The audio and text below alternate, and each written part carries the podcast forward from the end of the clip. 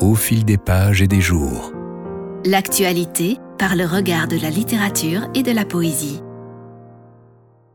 La petite fille et les allumettes de Hans Christian Andersen est un conte de Noël très triste. Et si l'on y pense bien, insupportable. On pourrait se raisonner en se disant que nous supportons de moins en moins et qu'un certain confort nous a rendus distraits et peu reconnaissants. Pourquoi se raconter les histoires qui se terminent mal en cette période de fête et de réjouissance? Pour se culpabiliser? Ou pour se dire qu'il y a pire que nous? Ni l'un ni l'autre. Les histoires que les hommes se racontent depuis la nuit des temps les aident simplement à se sentir moins seuls. À travers un conte, ils partagent leurs joies et leurs peines, leurs doutes et leurs rêves, leurs peurs et leurs espoirs. S'ils s'inspirent de la réalité, celle-ci sera toujours transformée, accentuée ou adoucie selon leur fantaisie. Sans fiction, nous ne rapporterions que les événements avérés dont nous avons conservé la mémoire comme d'une succession de procès-verbaux ou de minutes consignées pour une postérité terne. D'un incident, le conteur fait une légende, et la légende devient leçon de vie. Triste ou joyeux, ces récits forment ensemble une image du monde qui nous le rend plus merveilleux et plus supportable.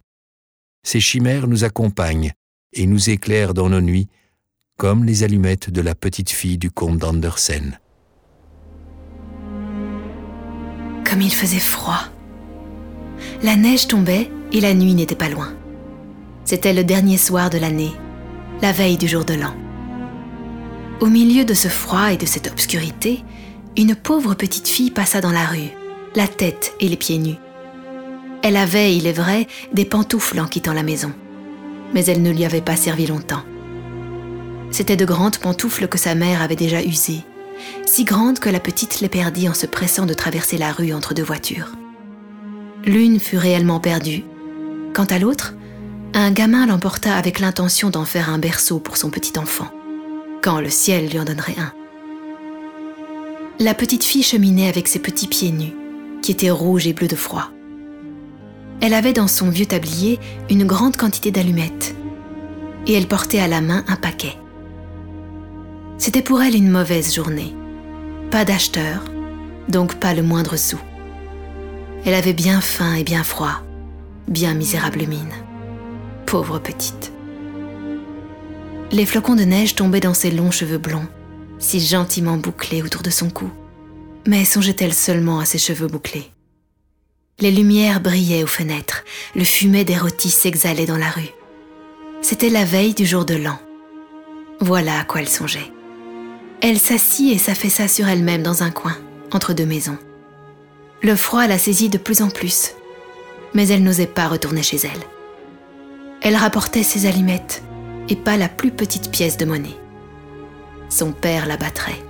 Et du reste, chez elle, est-ce qu'il ne faisait pas froid aussi Il logeait sous le toit, et le vent soufflait au travers, quoique les plus grandes fentes eussent été bouchées avec de la paille et des chiffons. Ses petites mains étaient presque mortes de froid. Hélas, qu'une petite allumette leur ferait du bien. Si elle osait en tirer une seule du paquet, la frotter sur le mur et réchauffer ses doigts. Elle en tira une. Comme elle éclata, comme elle brûla. C'était une flamme chaude et claire comme une petite chandelle quand elle la couvrit de sa main. Quelle lumière bizarre il semblait à la petite fille qu'elle était assise devant un grand poêle de fer orné de boules et surmonté d'un couvercle en cuivre luisant. Le feu y brûlait si magnifique, il chauffait si bien. Mais qu'y a-t-il donc? La petite étendait déjà ses pieds pour les chauffer aussi. La flamme s'éteignit, le poêle disparut. Elle était assise, un petit bout de l'allumette brûlé à la main. Elle en frotta une seconde, qui brûla, qui brilla. Et là où la lueur tomba sur le mur, il devint transparent comme une gaze. La petite pouvait voir jusque dans une chambre où la table était couverte d'une nappe blanche, éblouissante de fine porcelaine et sur laquelle une noix rôtie, farcie de pruneaux et de pommes, fumait avec un parfum délicieux. Oh surprise Oh bonheur Tout à coup, Loa sauta de son plat et roula sur le plancher, la fourchette et le couteau dans le dos, jusqu'à la pauvre fille. L'allumette s'éteignit. Elle n'avait devant elle que le mur épais et froid. En voilà une troisième allumée. Aussitôt, elle se vit assise sous un magnifique arbre de Noël. Il était plus riche et plus grand encore que celui qu'elle avait vu à la Noël dernière à travers la porte vitrée chez le riche marchand. Mille chandelles brûlaient sur les branches vertes et des images de toutes couleurs comme celles qui ornent les fenêtres des magasins semblaient lui sourire. La petite éleva les deux mains. L'allumette s'éteignit. Toutes les chandelles de Noël montaient, montaient, et elle s'aperçut alors que ce n'étaient que les étoiles.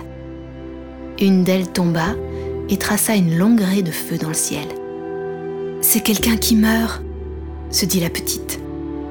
Car sa vieille grand-mère, qui seule avait été bonne pour elle, mais qui n'était plus, lui répétait souvent Lorsqu'une étoile tombe, c'est qu'une âme monte à Dieu. Elle frotta encore une allumette sur le mur. Il se fit une grande lumière au milieu de laquelle était la grand-mère debout, avec un air si doux, si radieux. Grand-mère, s'écria la petite, emmène-moi. Lorsque l'allumette s'éteindra, je sais que tu n'y seras plus. Tu disparaîtras comme le poil de fer, comme l'eau rôtie, comme le bel arbre de Noël. Elle frotta promptement le reste du paquet, car elle tenait à garder sa grand-mère et les allumettes répandirent un éclat plus vif que celui du jour. Jamais la grand-mère n'avait été si grande ni si belle. Elle prit la petite fille sur son bras et toutes les deux s'envolèrent joyeuses au milieu de ce rayonnement, si haut, si haut qu'il n'y avait plus ni froid, ni faim, ni angoisse. Elles étaient chez Dieu.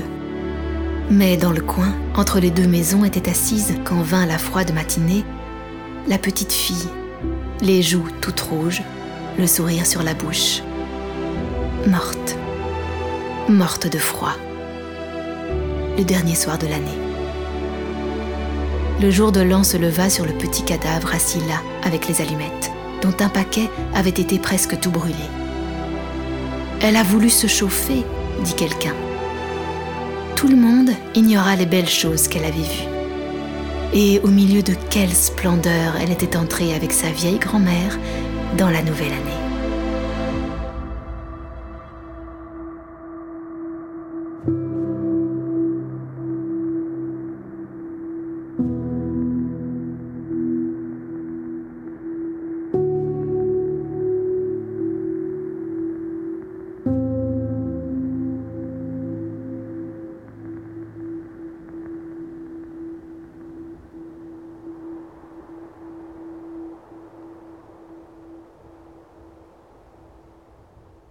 Au fil des pages et des jours. Proposé par Amusea et le studio Cobra. Et réalisé par Joséphine de Renesse, Bruno Joris et Christophe Cosman.